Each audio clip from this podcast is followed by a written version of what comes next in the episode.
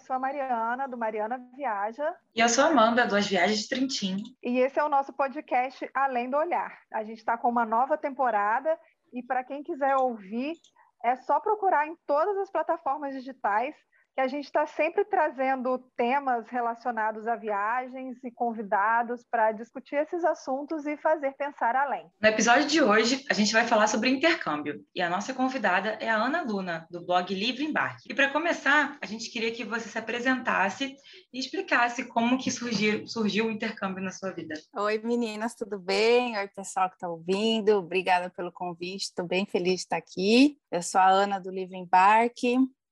É, antes de mais nada, o Livre Embarque ele começou lá em 2016, num período de desemprego, que eu queria dividir as minhas experiências aí pelo mundo com outras pessoas que também quisessem é, explorar, principalmente mulheres, né, que queriam viajar sozinhas. Mas é, o, na época que eu criei o blog, o gancho mesmo principal era o intercâmbio, né, porque era o que eu tinha de mais próximo, assim que eu tinha vivido. E o intercâmbio surgiu na minha vida, assim, na época da faculdade, entre 2010, 2011, por aí, é, que eu queria muito explorar o mundo, eu via muita gente fazendo intercâmbio, e isso, claro, mexe com a nossa vontade também de fazer. A primeira tentativa de, de planejar isso foi muito frustrada, porque eu fui no famoso Salão do Estudante, que tem em São Paulo todos os anos, ali perto da Paulista, né? E voltei com um monte de papel, um monte de caneta, tudo que eles entregam, acho que hoje já não está muito assim, porque, né, sustentabilidade e tal, e a parte digital, mas aí eu voltei com um monte de material, mostrei para o meu pai, ele falou, eu lembro claramente disso, ele falou que não tinha como bancar isso, isso era coisa de rico, não sei, não sei o quê. Realmente, essa é a, a imagem que as pessoas que nunca foram atrás de um intercâmbio que elas têm, é impossível para mim, isso é só para quem é rico. E, na verdade, existe a opção para os ricos e para quem economiza por um tempo, enfim, faz aí seus esforços, dá seus pulos para poder fazer o intercâmbio, e ele é possível sim de ser feito. Você não precisa ser rico, até porque ser rico no Brasil é quase que raridade, né? E aí, em 2012, eu não desistia, fiquei frustrada, mas em 2012 eu, eu resolvi na verdade, ser mais direta. Eu fui nas agências de intercâmbio. Eu fui na, na agência, né? A primeira que eu fui foi o STB. E ali na, no Pacaembu é muito próxima da CI, que é concorrente direta. Então, eu aproveitei o caminho fui ver as duas. E aí começou, de fato, meu planejamento. É, eu vi que não era tão absurdo quanto eu tinha pensado. Os valores eram bem próximos, inclusive. Então, é, quem vai procurar vai encontrar é, para o mesmo objetivo ou para o mesmo curso que você procura valores muito próximos. É, você foi pesquisar já sabendo para onde você queria ir? Ou você estava aberta, tipo, naquelas coisas na onde tiver um preço mais em conta, onde for o curso, ou você já tinha, não, eu quero ir para tal lugar, eu quero ficar tal período, sabe? Eu não sei, porque eu nunca, a Amanda já fez intercâmbio, eu nunca fiz, então eu não sei nem como é que funciona essa pesquisa se você vai, tipo, ah, eu quero fazer um intercâmbio. Ou se, ah, eu quero ir, você foi para onde, aliás, e como é que foi isso? Tá. É, na verdade, assim, eu sempre fui aquela pessoa que, que gosta muito de Califórnia, acho que isso é até meio batido já. Então, eu só sabia que eu queria ir para Califórnia, né? É, e principalmente Los Angeles. Como eu estava terminando a faculdade de design gráfico, eu queria algo relacionado ao design gráfico porque eu já tinha estudado oito anos de inglês no Brasil, e aí eu caí na santa inocência de achar que eu sabia inglês por conta disso. Isso é um mito, tá? O nosso inglês ele realmente se desenvolve quando você está na prática. Óbvio que a escola te dá é, toda toda a ferramenta de você chegar ali e poder exercitar e começar ali do quando você começa a falar inglês fica gaguejando, gaguejando até soltar mas não é o suficiente, apesar de ser indispensável, pelo menos para mim foi indispensável. E eu sou muito grata porque foi, né, dentro do meu privilégio, meus pais puderam pagar para mim por oito anos inglês. Enfim, estudei lá e aí eu fui nesse nessa ideia de não fazer inglês. E aí eu só cheguei na mesa da consultora e falei, eu quero fazer um intercâmbio para Califórnia. é, eu tenho as minhas férias e eu quero usar as minhas férias, porque até então eu tinha 20 anos e eu não queria, eu ainda não sabia como passar muito tempo fora, né? E é aí que, que tudo muda. E aí ela falou: olha, eu tenho um curso aqui que é de é, cinco semanas, e geralmente curso rápido, curso de férias é isso aí mesmo, quatro, cinco semanas, né, durante as férias. E é para é um curso de marketing, era um certificado profissional de marketing. Na época eu detestava marketing. e mas eu, eu, eu entendi que poderia funcionar. E não tinha em Los Angeles tinha só em São Francisco. E eu lembro que eu fiquei muito frustrada, muito frustrada, porque só tinha em São Francisco. Aí lá vou eu começar as minhas pesquisas, tá? Qual é a distância de São Francisco para Los Angeles? Será que dá para eu ir no fim de semana? Isso aqui. A minha ideia era juntar a vontade de conhecer Los Angeles com, ah, já que eu tô pagando tão caro para fazer um curso, né? Eu vou, ou melhor, para viajar, eu vou então fazer um curso. Eu queria dar sentido para esse gasto mas eu queria fazer aquele gasto, que na verdade foi um investimento, ter sentido. Então é isso, eu penso que é isso, Sim, né? Uma coisa útil, né? A gente encara, às vezes, o, o viajar como uma coisa que não, que não é útil. E o lazer é tão importante, assim. Por que, Sim, precisa total. Ser, ser, útil nesse outro sentido também? É, então, eu queria que fosse um, um investimento, né? E foi mesmo, e mudou muito a minha vida, assim, em todos os aspectos. E aí eu fui para São Francisco e foi muito doido, mas foi muito bom. Eu já fiz dois intercâmbios, né? Um completamente diferente do outro. Um eu fui para estudar inglês, eu era bem novinha, tinha 17 anos, fui cheia de papel de autorização dos meus pais, porque eu nem podia viajar internacional, né? Porque 17 anos, que loucura. E o outro eu fui, eu tinha 21, 22, eu acho, que eu fui fazer intercâmbio voluntário. E os dois eu fiquei em casa de família. E são experiências completamente diferentes. Tipo, uma família eu amo até hoje, falo até hoje, e a outra família eu fui expulsa da casa, basicamente. Então, é, histórias e perrengues acontecem. E assim, são, são vertentes muito diferentes, né? Com você aconteceu alguma coisa extrema assim também? Ou foi tudo. Foi muito louco, mas foi tudo tranquilo dentro da loucura que era conhecer e viver essa experiência? E só para engatar nisso da família, você fica, você tem, define algum perfil antes ou a família que vai receber define algum perfil antes para casar? É, tem um contato prévio ou não? Você não faz ideia e de repente você chega lá, Oi, essa é a família, oi, essa é a Ana, e seja o que Deus quiser. Na verdade, é assim, depende muito do curso que você faz. Por exemplo, se é um aluno de high school, né, que é o colegial, ainda chama colegial, enfim, ensino médio, não sei. Se é um aluno de high school, é, existe um envio de uma ficha, né, que você pede ali. Algumas coisas são aceitas, outras não. E depois eu descobri, né, trabalhando com isso, eu descobri o que, que dá para deixar passar e o que, que não dá para deixar passar. Por exemplo, é, você pode pedir uma casa com animais ou uma casa com vários intercambistas ou com vários filhos, né, do, dos donos da casa. Mas outros pedidos, por exemplo, eu só quero que seja um casal hétero, isso não, não é passado, isso é terminantemente proibido, assim. E aí vai muito da empresa, né, que está intermediando, no caso lá da, da, área operacional, que era onde eu trabalhei, de brecar isso, né? Se, se o consultor deixa passar esse tipo de solicitação, o operacional não deixa. Isso é completamente proibido, mas você pode pode fazer certos pedidos, tipo um cachorro, um gato, né? Ai, tenho alergia, não posso ficar numa casa com animais.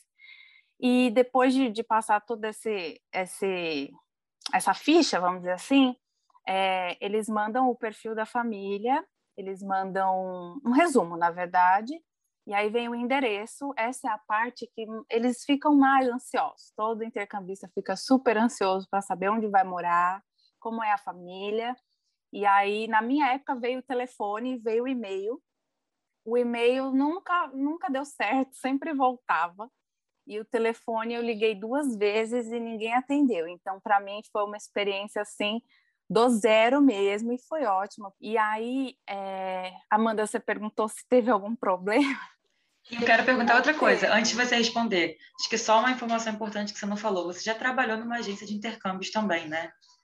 Já, eu, eu sou então. prolixa, desculpa. Ah, então, além de eu... ter feito dois intercâmbios, você trabalhou numa agência. Por isso que você sabe esses bastidores que a gente não sabe, né? A gente que a gente que está indo viajar. Isso, eu trabalhei. É, depois que eu voltei de São Francisco, no ano seguinte, eu trabalhei como vendedora de curso, né, como consultora. E aí, em 2017, eu entrei para o operacional, que é os bastidores, e fiquei até o ano passado, até junho do ano passado. E é muito legal essa parte dos bastidores, as pessoas não fazem ideia de como é o mercado de intercâmbio no Brasil. É incrível e é uma pena que esteja tão afetado, né? Não, tem outra maneira. Mas então, você perguntou se deu algum problema, né? É... Não, eu sempre fui muito mais quieta, assim. A única coisa que aconteceu e que naquela época foi o auge, né? Eu com 21 anos sozinha num outro país, foi eu passei o 4 de julho lá.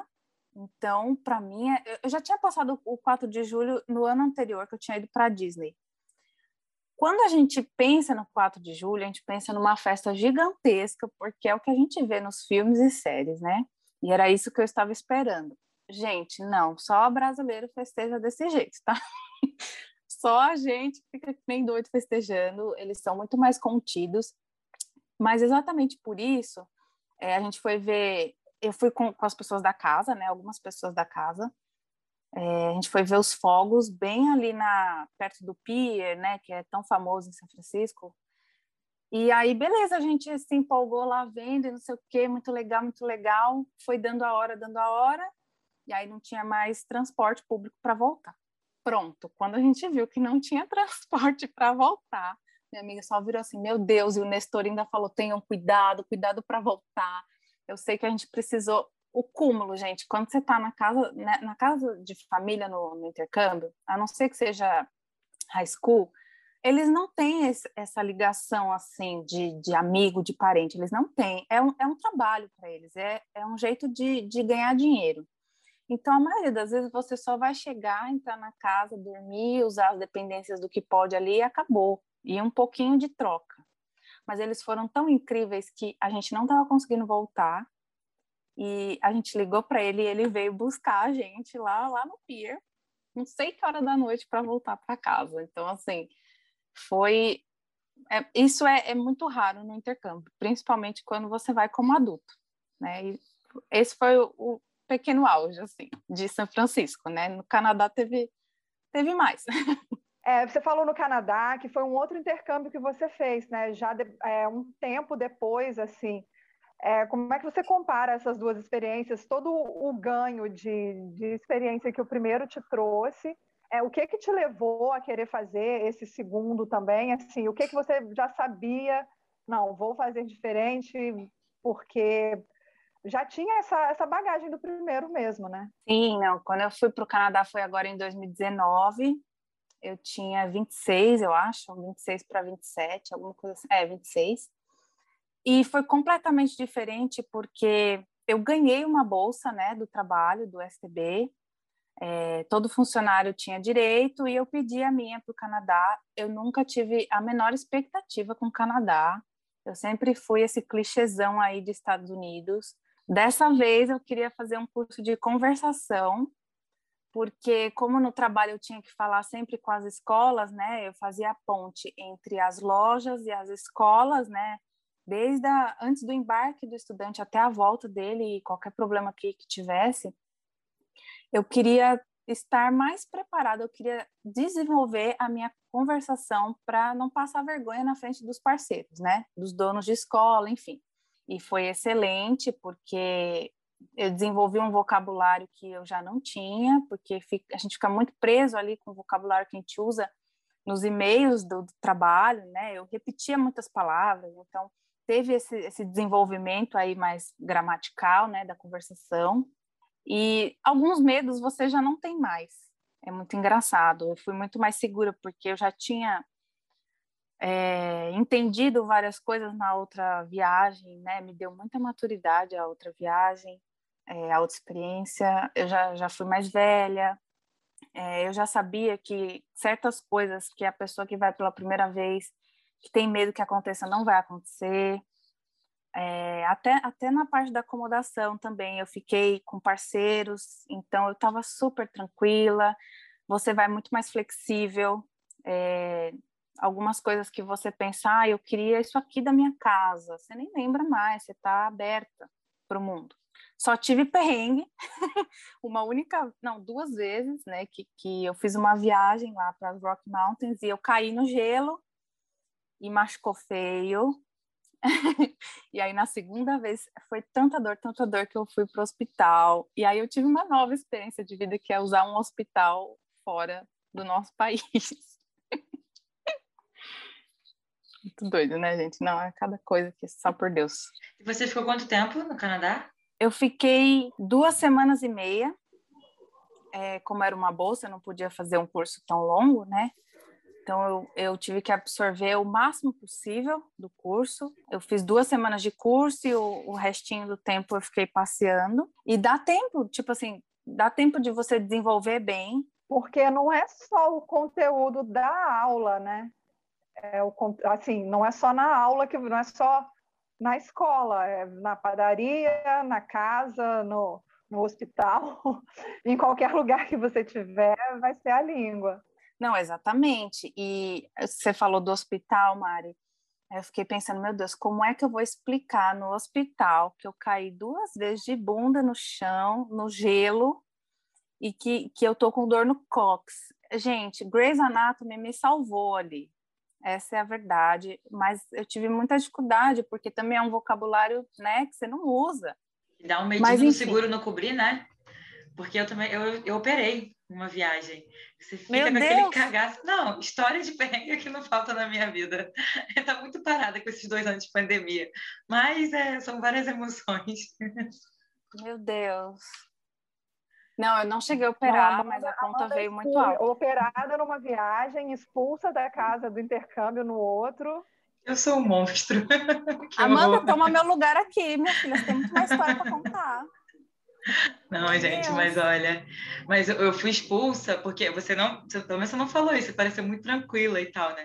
Mas o segundo intercâmbio que eu fiz, eu fui fazer um projeto voluntário no Peru e éramos 35 brasileiros. Então era festa todo dia.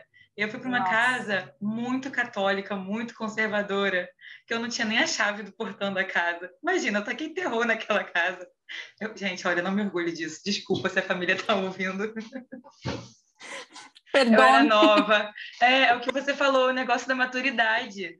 Porque quando você é novinho, você não tem tanta noção. Hoje eu fico pensando e falo, gente, que falta de educação. Mas enfim, né? Passou.